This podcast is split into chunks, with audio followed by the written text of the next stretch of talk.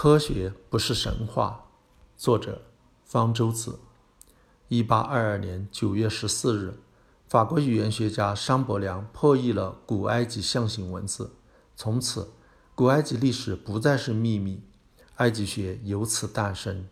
就在这一年，美国康涅狄格诞生了一位埃及学家埃德文·史密斯。一八六二年，史密斯在埃及卢克斯特市从一位古董商那里买到一卷纸莎草书卷，辨认出是一份医学文献。一九零六年，史密斯的女儿将它捐献给纽约历史学会。后来，纽约历史学会请芝加哥大学东方研究所著名埃及学家亨利·布里斯蒂德翻译出版该书卷。布里斯蒂德花了十年时间，在一九三零年完成了这项任务。结果发现，这是一本外科手术指南，收集了四十八个病例，从头往下依次讨论了身体各个部位的损伤，对每个病例依次介绍病名、如何检查、诊断和治疗。这个书卷此后就被称为埃德文·史密斯手术书，它是一个抄本。大约抄写于公元前十七世纪，而它根据的原本写于公元前三千到两千五百年间，是一位不知名的古埃及医生的作品。迄今，人们共发现了十四种古埃及医学文献，埃德文·史密斯手术书是其中最古老的。事实上，它也是人类迄今为止所发现的最古老的科学文献。但是，与其他古埃及医学文献相比，埃德文·史密斯手术书却是令人惊讶的现代。在人类文明的早期，人们认为疾病是神的惩罚或者恶魔作祟，巫医不分，拜神弃魔和用药都是治病的方法。古埃及人普遍相信身体的每一个部位都对应着一个神，因此只有通过膜拜神灵才能治病。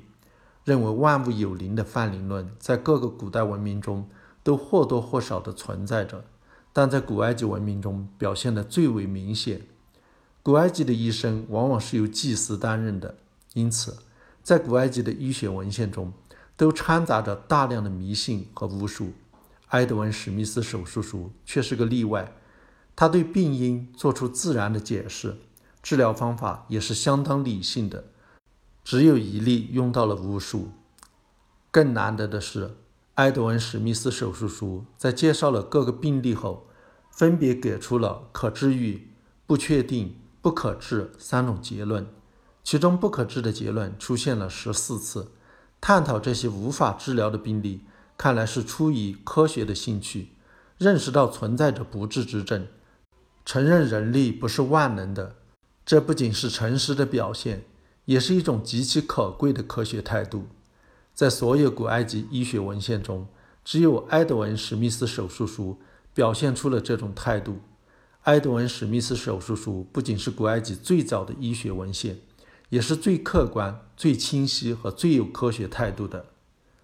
在其他民族的古代医学文献中，也很少愿意承认会有不治之症，似乎世上没有治不好的病，只有没治好的病。只只要遇到神医，寻到灵丹妙药。就会出现奇迹，什么病都可以手到病除，甚至起死回生。在中国古代医学文献中，也充斥着这种神话。现代医学发展到今天，已征服了以前无法治愈的无数疾病，但仍然对许多疾病没有良效，总有医治无效的时候。许多人不愿意接受这个现实，这就给另类医学、江湖骗子、伪科学、迷信。留下了生存空间。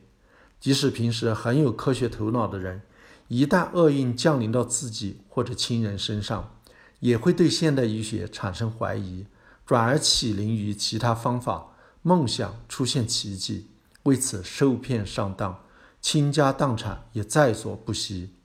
患者和家属的遭遇是值得同情的，可恨的是那些有意无意的医疗骗子。五千年前。就敢于在书中坦诚许多病不可治的古埃及医生，由此更值得我们的敬仰。虽然我们连他的名字都不知道。